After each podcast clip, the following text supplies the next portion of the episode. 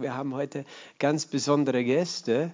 Äh, da hinten in der Mitte sitzen sie, Dorin und Marion Moldovan, äh, die wir schon viele Jahre kennen als Gemeinde. Vielleicht nicht alle von euch kennen sie, aber die, die schon länger in der Gemeinde sind, kennen sie bestimmt. Er kommt seit, seit ich hier war und schon vorher, glaube ich, in diese Gemeinde.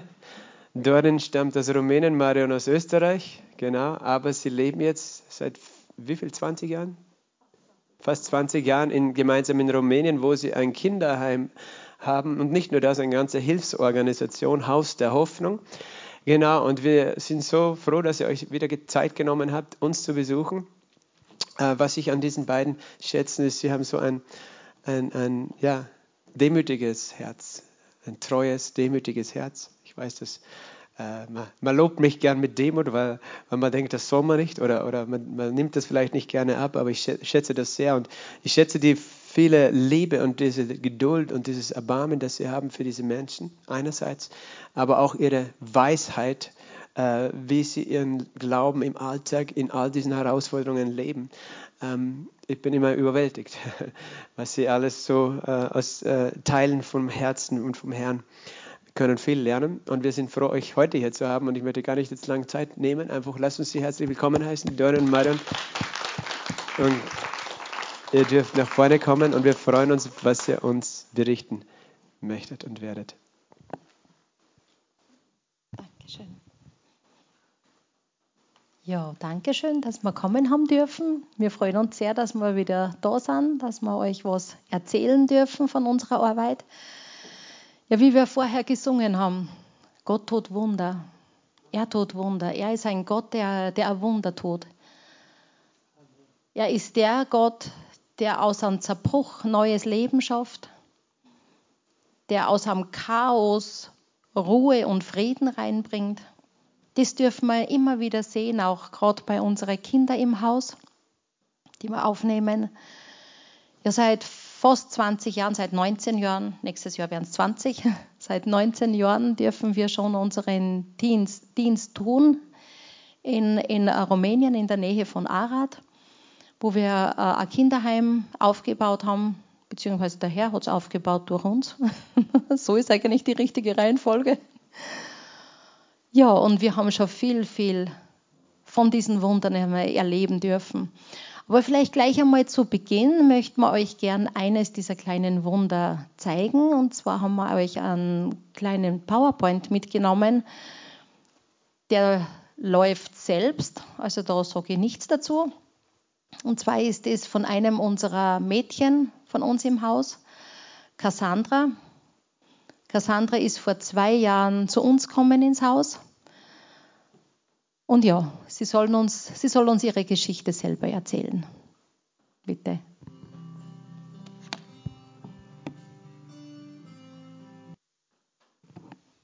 Ja, manche vielleicht kennen Cassandra. Sie war letztes Jahr mit uns mit in, in Österreich und ist dort zwischen die Sessel herumgelaufen mit Manu zusammen. Vielleicht kann sich der eine oder andere noch ein bisschen er, er, erinnern an das kleine, quirlige Mädchen. Ja, Cassandra, das ist eines der vielen, vielen kleinen Wunder, die wir so, äh, so erlebt haben bei uns im Haus. Wie sie zu uns kommen ist, sie hat ja nichts gekannt, nichts. Sie hat nicht mit Löffel essen können, sie hat nicht gehen können, sie hat praktisch gar nichts können, nicht einmal mit dem Strohhalm trinken. Der Saugeffekt, den uns Babys haben, hat sie schon ganz verloren gehabt. Wir glauben, dass sie wahrscheinlich die ganzen 18 Monate durch eine Sonde, durch die Nase ernährt worden ist im Spital, weil sie einfach nicht mehr trinken hat können. Aber sie hat alles lernen dürfen. Und sie hat gelernt, sie war wie ein trockener Schwamm, der alles aufsaugt. Also Gott tut Wunder. Er verändert, er, er schenkt neues Leben, er macht einfach und wir sind so, so dankbar dafür.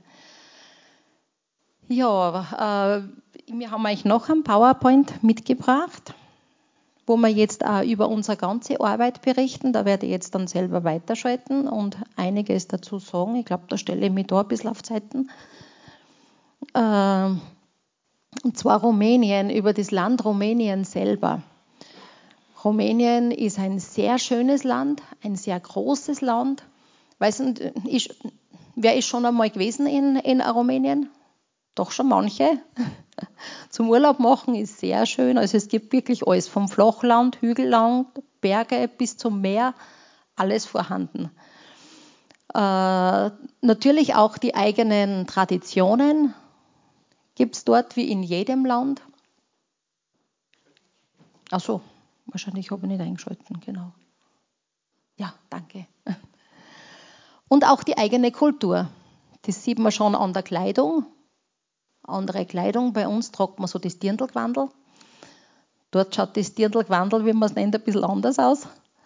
Und auch so die Eingangstore, zum Beispiel in Maramuresch, eher so ein bisschen oben Richtung, Dorin Hüfmer Richtung Norden.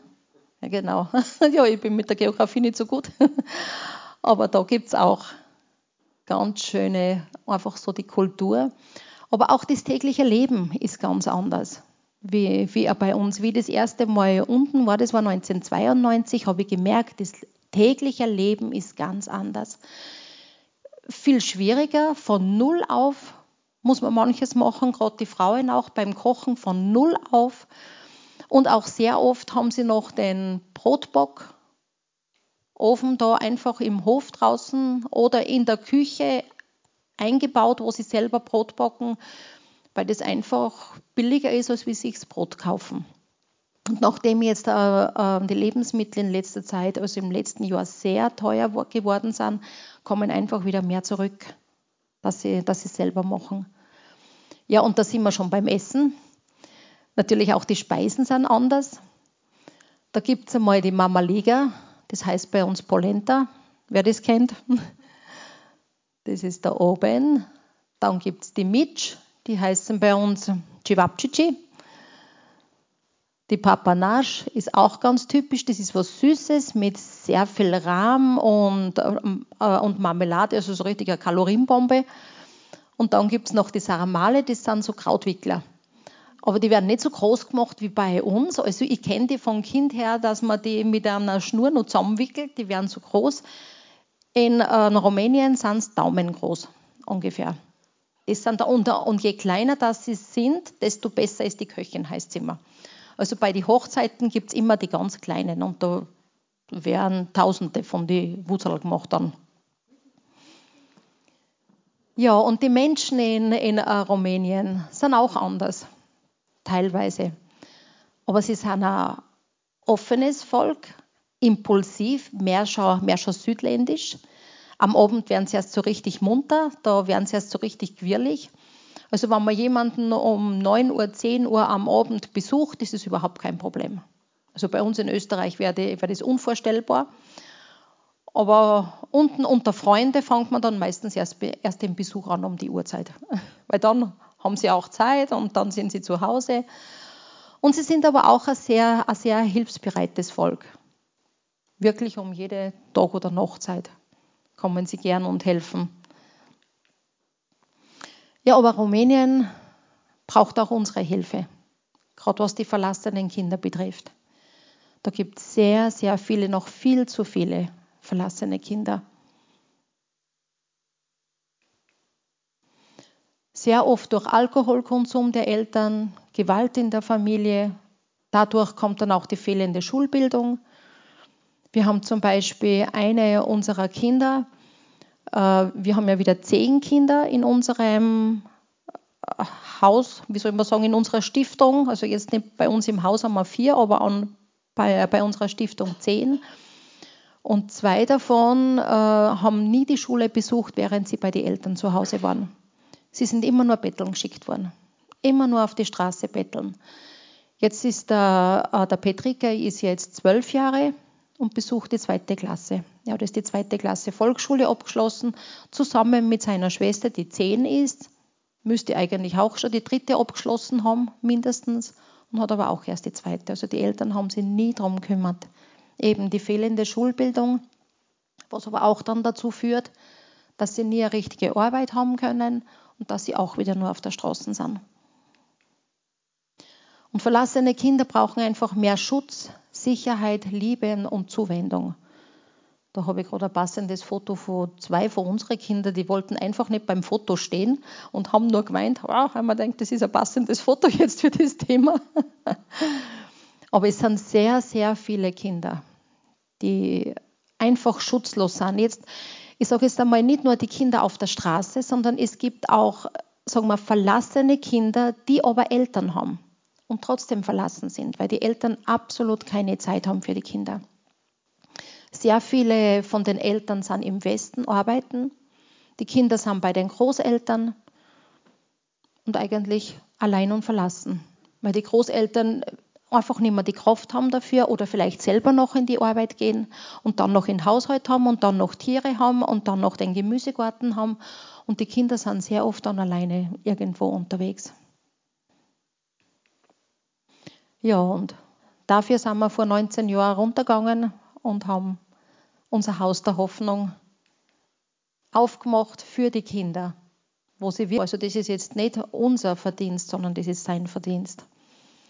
Da sind wir sehr dankbar dafür, dass er uns da immer wieder hilft und die Kraft gibt. Und auch die Kinder dann eigene Familien finden. Das war so unsere Vision von Beginn an. Wir haben ja begonnen 2004 Zwei Tage vor Weihnachten haben wir zehn Babys gekriegt. Das war so ein richtig schönes Weihnachtsgeschenk. Für manche klingt das total stressig. Für uns war es wirklich ein schönes Weihnachtsgeschenk. Es war natürlich stressig, aber, aber es war einfach schön, weil wir haben gewusst, jetzt haben wir zehn Babys, die wir versorgen können, die wir verwöhnen können, die wir knuddeln können, die wir lieb haben können, die einfach einmal spüren, was Liebe ist, was Zuwendung ist. Ja, und dann natürlich haben wir es auch langsam loslassen in die Familien, wo sie in die Familien gehen haben können. Anfangs hat es geheißen, weil es ist ein Jahr, bevor wir nach Rumänien runtergegangen sind, sind, äh, äh, die internationale Adoption ist blockiert gewesen. Also es war nichts mehr möglich ins Ausland und ungefähr 90 Prozent von, von den Adoptionen waren immer ins Ausland. Und zu uns haben sie dann gesagt, also wenn ihr gern die Kinder zur Adoption weitergeben möchtet, habt ihr keine Chance. Weil die Rumänen, die nehmen keine Kinder, die haben, die haben selber so viele Kinder und selber so viele Probleme. Aber wir haben das am Herzen gehabt. Und der Herr hat die Türen aufgemacht. Mittlerweile sind mindestens 45 Kinder schon durch, Haus, durch unser Haus durchgegangen und zu die eigenen Familien gewandert. Ja, und das sind jetzt im Ganzen unsere Kinder. Das ist einmal Karina, Petrika, sind die Geschwister vom äh, Alessio. Er ist bei uns im Haus. Die zwei sind bei, bei einer Pflegemutter, die auch bei uns im Dorf ist. Also sie sehen sich regelmäßig. Da haben wir im Mäuse, der ist zusammen mit dem Dennis, mit äh, der Adriana und mit dem André in einer Familie. Und bei uns im Haus ist dann noch der Gabi, der Lukas und der Manu nicht mehr, den haben wir noch drauf. Der Manu durfte, der war auch letztes Jahr mit dabei und ist dazwischen die Sessel rumgeflitzt. Aber er hat einen Tag, bevor wir nach Österreich gefahren sind, hat er in seine Familie gehen dürfen. Da sind wir so dankbar dafür, dass er jetzt auch eine Familie gefunden hat. Es war ein bisschen schwierig bei ihm. Ähm, beide Elternteile von ihm sind HIV-positiv und er aber nicht. Gott sei Dank. Aber das war der Grund, warum drei Familien, die ihn besucht haben und ihn eigentlich ähm, äh, adoptieren wollten, sind durch das abgeschreckt worden und haben ihn abgelehnt. Und die vierte Familie hat jetzt den Mut gefunden und ist mit ihm durchgegangen und haben gesagt, komme was wolle, wir geben ihn nicht auf. Und da sind wir so dankbar. Und genau einen Tag bevor wir gefahren sind, hat er dann, dann in die Familie gehen dürfen. Da sind wir so froh drum. Ja, das sind, das sind jetzt die Pflegefamilien, dass die auch seht, die bei uns angestellt sind und uns mit den Kindern helfen. Und das sind wir bei uns im Haus mit unseren vier Zwerge.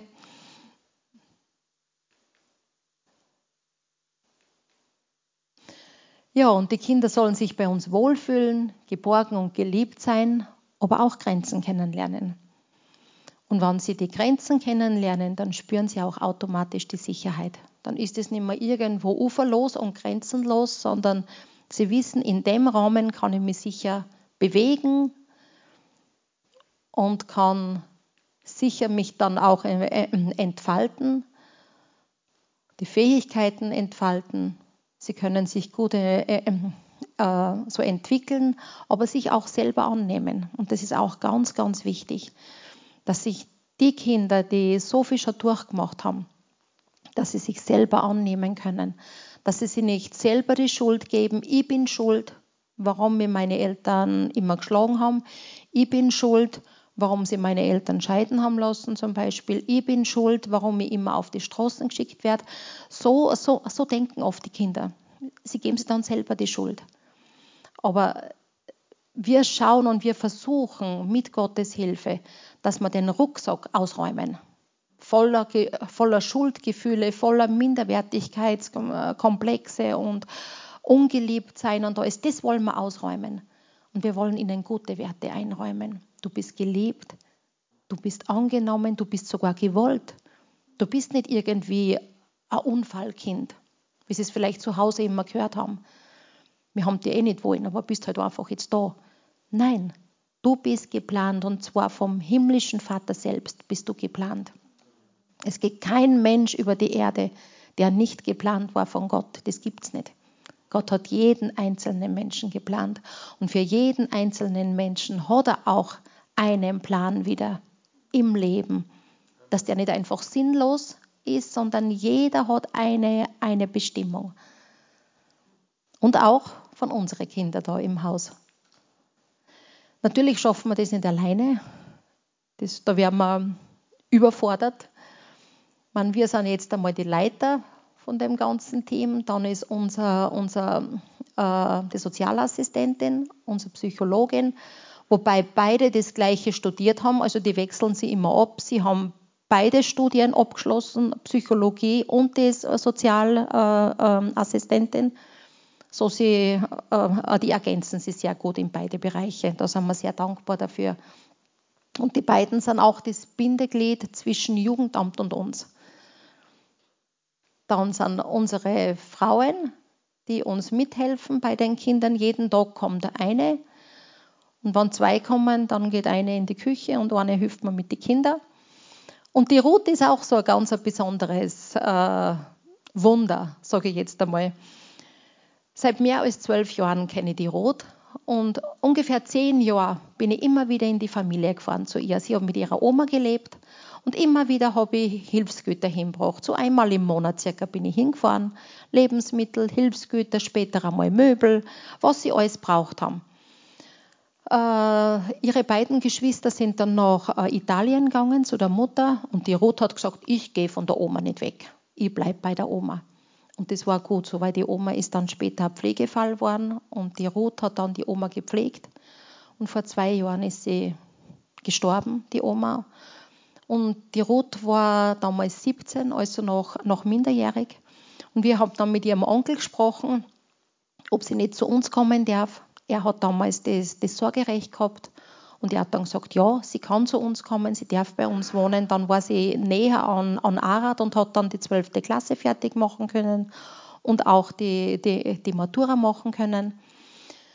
Am Anfang war sie sehr, sehr schüchtern. Fast neun Monate haben wir sie nicht gesehen. Sie war immer, sie war auch irgendwie ist in ein Loch gefallen durch die Trauer. Die Oma war für sie eigentlich mehr die Mutter, so die einzige richtige Bezugsperson. Und da war sie sehr in Trauer. Und wir haben so viel gebetet für sie und immer wieder probiert. Und nach neun Monaten ist ich habe ja mal so einen, einen Speisethermos gefunden unter die Hilfsgüter und dann habe ich ja jeden Tag das Essen raufgebracht. Und auf einmal ist sie mit dem Speisethermos in die Küche gekommen. Hat gesagt, den brauche ich nicht mehr. Sag ich, Ruth, was ist jetzt? Ziehst du aus? Gehst du weg? Nein, hat gesagt, ich komme jetzt drunter essen. Und wir haben uns so gefreut. Seitdem ist sie bei uns an an der Tischgemeinschaft war sie dabei, hat begonnen dann auch, auch ein bisschen zu reden mit uns und ist immer mehr und immer mehr aus sich raus. Mittlerweile ist sie eine ganz große Hilfe für mich. Beide, beide Kinder, ich kann mich wirklich auf sie verlassen. Sie unterstützt uns voll. Und jetzt, wo wir weg sind, versorgt sie das Haus und gießt alle Blumen und alles rundherum. Also das hat sich so, so geändert und wir, und wir sind echt, echt dankbar dafür. Das ist einfach der Herr, der das gewirkt hat bei ihr. Ja, dann haben wir noch unseren Hausmeister und seinen Helfer, weil unser Hausmeister, das ist mein Schwager, der wird wahrscheinlich in anderthalb Jahren in Pension gehen. Und jetzt ist sein Helfer, der schon angelernt wird. Dann unsere älteste Tochter, die auch die junge Frau gewesen ist, die die Cassandra aus dem Spital geholt hat. Sie ist es gewesen. Und sie macht die Patenbriefe und die kleine Buchhaltung und hilft da so bei den Kindern immer, immer, immer wieder mit. Unsere Buchhalterin, die dann die, die komplizierte Buchhaltung macht.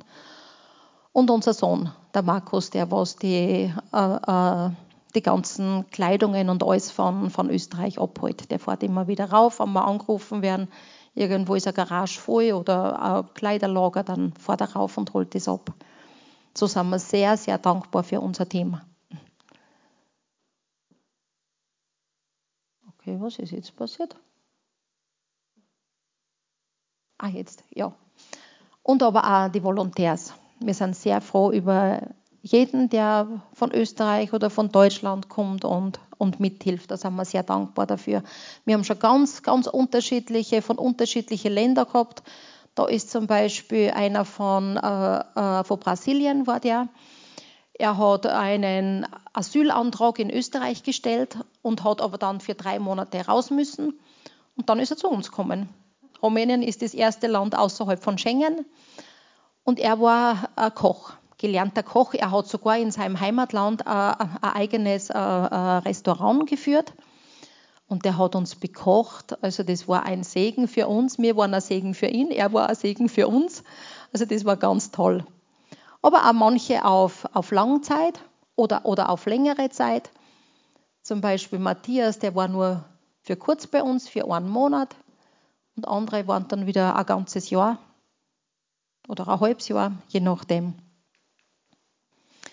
Dann jetzt kommen wir mal zu unseren Nebenprojekten. Also das Hauptprojekt sind bei uns die Kinder. Das ist das Hauptprojekt. Und wann noch Kraft ist und wann noch Finanzen sind, dann geht auch das weiter in die, in die Nebenprojekte. Das wären zum Beispiel dann die Transporte von Kleidung und von Lebensmitteln. Mittlerweile kommen schon immer wieder große LKWs zu uns in den Hof, so sechs, sieben Mal im Jahr bringen uns einen Haufen Pizza, dann haben wir auf einmal wieder 20.000 oder 30.000 Pizzas bei uns. Mittlerweile haben wir auch schon zwei Kühlräume, wo wir das unterbringen. Und das wird dann ausgeteilt. Da ist dann mein, mein Mann ist dann der, der immer wieder fährt und austeilt. Und täglich kommen dann Leute zu uns in den Hof und holen sich auch die Pizzas wieder ab. Vom Hof aus verkaufen wir es ganz, ganz günstig, damit die Kosten für den, für den LKW dann wieder reinkommen. Aber so eine Pizza da mal ist um 80 Cent ungefähr. Also so umgerechnet um 80 Cent verkaufen wir eine Pizza, egal mit welchem Belag. Ob es jetzt mit Wurst ist oder ob es nur die Margarita ist, ist ganz gleich. Und, und, und, so können, können sich das auch finanzschwache Familien leisten.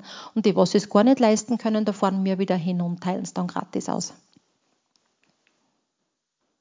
Ja, da ist auch eine Verteilung. Da mittlerweile helfen uns auch schon orthodoxe Pfarrer und Kloster und alle helfen schon mit, wo wir die Pizzas hinbringen. Die kennen dann wieder arme Familien, die, die wir nicht kennen. Da steht er eben mit seiner Liste in der Hand und teilt es dann an die Familien aus. Die werden, da, die werden dann informiert, kommen dann hin zu der Kirche und dort wird, wird es dann ausgeteilt. Aber genauso sind wir auch mit Weihnachtspakete unterwegs, andere Lebensmittel. Oder wir machen selber dann Pakete und teilen es dann so in der Arad, Sambaden Umgebung, teilen wir das dann selber aus. Nebenprojekte sind auch Flohmärkte. Die machen wir aber nur zwei oder dreimal im Jahr, weil das ist sehr viel Arbeit, das Vorbereiten, Sortieren und so weiter meistens schon zwei Wochen, bevor der Flohmarkt stattfindet. Aber immer wieder habe ich auch einmal ein neues Testament oder Evangelien aufliegen. Und meistens findet sich jemand, der sich hinsitzt und anfängt zum Lesen. Und dann sage ich, ne, nehmen Sie es mit heim und lesen Sie es fertig. Und so kommt man dann auch immer wieder mal in ein Gespräch. Ja, und die Lagerhalle, dadurch, dass die Hilfsgüter bei uns schon sehr groß und sehr viel geworden sind, ist auch äh, eine Lagerhalle einfach notwendig. Sonst äh, stehen bei uns ist die Hilfsgüter unterm Carport oder in der Garage. In der Garage kommen uns manches Mal überhaupt im Herbst dann die Mäuse rein. Unterm, unterm Carport ist dann eher ein bisschen feucht, weil es nicht ganz geschlossen ist. Wir haben zwar vorne schon Planen, die wir zumachen, aber doch eine Lagerhalle, wo es wirklich gut gelagert sind, die Sachen, wo man, wo man auch dann sortieren kann und das auf Männer, Frauen, Kinder, Geschirr, Bettwäsche und so weiter, dass man dann schneller was findet. Manches Mal kommen dann Familien zu uns, oh, bei der und der Familie ist das Haus abbrennt und die haben so und so viele Kinder, habt ihr Kleidung? Wenn wir alles, die Kartons unterm Carport stehen haben, ist es fast unmöglich, dass wir da was rausfinden. Ich nehme dann meistens wahl, wahlweise Kartons und gebe ihnen ganze Kartons und sage, schau, da habt ihr was, was ihr nicht brauchen könnt, das gibt es weiter. Aber wenn wir die Lagerhalle haben, dann kann man gezielt suchen und dann ist das einfach alles ein bisschen besser und vor allem trocken gelagert. Ja, und wir wollen unseren Herrn einfach so danken für seinen Segen, für seine Hilfe, für die Weisheit, die er uns immer wieder gibt, für die Wegweisung, die er uns zeigt. Aber wir wollen auch euch ganz herzlich danken, dass ihr hinter uns steht, im Gebet, im Geben, dass ihr da seid und ja, unsere Kinder im Haus wünschen euch Gottes reichen Segen und einen herzlichen Dank für alles, was ihr für uns macht. Ja, und was mir noch so am Herzen liegt irgendwo, dass ich weitergebe. Ähm, ich merke einfach immer wieder, der Herr benützt uns. Der Herr benützt uns, der Herr gebraucht uns. Er möchte durch uns wirken, so wie wenn wir sein Werkzeug sind. Aber wir sollen auch offen sein dafür. Und da ist mir das so bildlich irgendwo vor die Augen gestanden, bei einem Gebirgsbach. Wer ist schon oft wandern gewesen und hat einmal aus einem Gebirgsbach getrunken, wenn er durstig war. Das ist doch herrlich, oder? Das kühle Wasser, das, das, ist, das wirkt Wunder irgendwie. Da ist man gleich wieder frisch. Und die müden Füße dann, dann gar nicht mehr so weh. Und so ein Gebirgsbach, so ein klares Wasser, der Segen, der kommt vom Herrn und soll durch uns fließen. Also wir sollen jetzt nicht den für uns behalten, weil was passiert mit einem Wasser, was stehen bleibt? Da kommen die Kalkwapperleine, später dann die Frösche draus, bilden sie Algen, das wird stinkend, so ein stinkender Tümpel. Und das sollte man nicht sein. Wir sollten ein Wohlgeruch sein. Wir sollten ein Segen sein für unsere Menschen, für, für unsere Mitmenschen. Und dass so ein Gebirgsbach frisches Wasser durch uns fließt und dass wir das weitergeben können. Ganz gleich, wo wir sind. Aber der Herr hat für jeden von uns eine gewisse Berufung. Das ist jetzt nicht vielleicht, dass jeder jetzt ins Ausland geht, bestimmt nicht, sonst wäre ja niemand mehr da. Aber vielleicht bei den Nachbarn, vielleicht bei den Arbeitskollegen, vielleicht bei den Schulkollegen, weiß man nicht. Aber der Herr gebraucht euch oder, oder er, er will euch gebrauchen. Dorin und ich, wir sind jetzt nicht äh, spezialisiert auf Kindererziehung und das Ganze. Ich war Verkäuferin, mein Mann war Schlosser und da hat uns der Herr herausberufen. Natürlich haben wir dann Kurse gemacht, haben dann Ausbildungen gemacht und alles. Aber der Herr will uns gebrauchen. Und was das Schöne daran ist, wir brauchen nur Ja sagen. Wir brauchen nur die Bereitschaft dazu geben. Bei alles andere, das kommt alles vom Herrn. Die Ausrüstung dazu, das kommt alles vom Herrn. Da brauchen wir nicht viel dazu beitragen. Das gibt alles er. Nur den Mut. Und, und auch der kommt vom Herrn, wenn man bitten drum. den Mut, Ja zu sagen und vorwärts zu gehen und ihm zu dienen, da wo wir stehen. Und dann kann das wie so ein klares Wasser durch uns fließen, zu unseren Mitmenschen hin, die dann einfach den Herrn kennenlernen, die seine Liebe sehen, die den Frieden spüren, die die Freude spüren durch uns. Und das sollten wir sein. Und da möchte ich euch wirklich Mut machen. Wenn ihr vielleicht irgendwo in gewisse Richtung ein bisschen an Schieben spürt, habt nicht Angst. Sagt einfach Ja. Sagt Ja zum Herrn. Und der Herr macht den Rest. Ihr müsst euch nur bereitstellen für ihn. Und er macht alles andere. Geht natürlich rauf und runter, das schon. Das ist spannend. Erleben mit Herrn. Aber fallen lasst er uns nie. Und zu spät kommt er auch nie. Das haben wir schon oft sehen dürfen, dass er manchmal wirklich in der letzten Minute gekommen ist. Aber zu spät kommt unser Herr nie. Nie. Manches Mal setzt er unseren, unseren Glauben auf Probe oder unser Vertrauen. Aber er ist immer da. Er ist immer da und er hält und tragt und segnet. Und wenn man mal komplett im Nebel steht und gar nicht mehr weiter weiß, dann darf man einfach Schritt für Schritt an seiner Hand gehen, bis man wieder ein bisschen klarer sieht.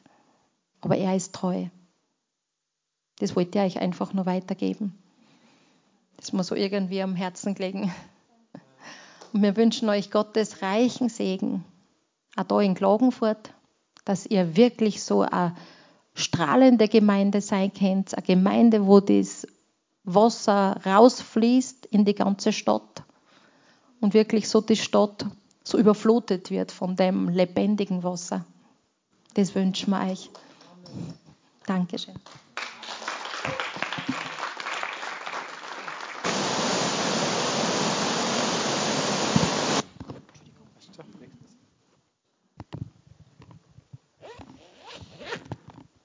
Ja, vielen herzlichen Dank, Marion, auch Dorin, der du den Dienst machst. Ihr beide, ihr habt ja draußen noch einen Tisch. Äh, da, genau. Geht nachher nicht gleich nach Hause, sondern schaut euch an, äh, was sie da mithaben. Ähm, genau, und redet mit ihnen. Habt ihr eine Newsletter-Liste auch? Eh draußen, genau. Ja. Also wenn du den Rundbrief bekommen möchtest, alle paar Monate von der Marion, was sich dazu tut, kriegst du Infos, Gebetsanliegen Genau, ich möchte jetzt gerne aus dem Jakobusbrief ein paar Verse lesen. Aus dem Jakobusbrief, aus dem ersten Kapitel, Vers 27, Jakobus 1, 27. Ein reiner und unbefleckter Gottesdienst vor Gott und dem Vater ist dieser, Waisen und Witwen in ihrer Bedrängnis zu besuchen, sich selbst von der Welt unbefleckt zu erhalten. Das schreibt Jakobus, er sagt, ein reiner und unbefleckter Gottesdienst vor Gott und dem Vater ist dieser. Es ist interessant, wenn wir an Gottesdienst denken, denken wir oft an unsere Versammlungen, wo wir zusammenkommen, den Herrn loben und preisen. Aber hier heißt es, ein reiner und unbefleckter Gottesdienst vor Gott und dem Vater ist, Waisen und Witwen in ihrer Bedrängnis zu besuchen und sich selbst von der Welt unbefleckt zu erhalten. Für Gott ist es Gottesdienst, der Dienst an den Menschen und äh, für den Vater sind diese Gruppen, Waisen und Witwen, das sind Menschen, die damals ganz speziell schutzlos waren, auch heute. Ähm, wir leben Gott Dank mit einem Sozialsystem, so dass Witwen in Österreich jetzt nicht in der Regel nicht äh, verarmen müssen. Aber damals war das so. Und ich denke, wir haben heute genug andere Art von Armut und auch viele Frauen. Ihr habt ja auch noch eine Frauenarbeit, oder? Dieses Haus, diese Wohnungen für Frauen ist gerade niemand drin, aber ihr habt grundsätzlich den Platz und das haben sie auch schon gemacht, viele Jahre, für Frauen, meistens alleinstehende, alleinerziehende Frauen, äh, einen, einen, Platz zu bieten. Also sie dienen auch äh, den Waisen und den Witwen. Und nicht alle Waisen sind sozusagen Waisen, weil die Eltern gestorben sind, wie wir gehört haben, sondern oft kümmert sich einfach niemand drum. Aber für den Vater im Himmel sind diese Gruppen von Menschen, die Schutzlosen, die Schwachen, die Verachteten, äh, ganz, ganz besonders ein Anliegen. Und er sagt, das ist ein reiner und unbefleckter Gottesdienst, diesen Menschen zu dienen. Und so also danke ich euch für euren Gottesdienst.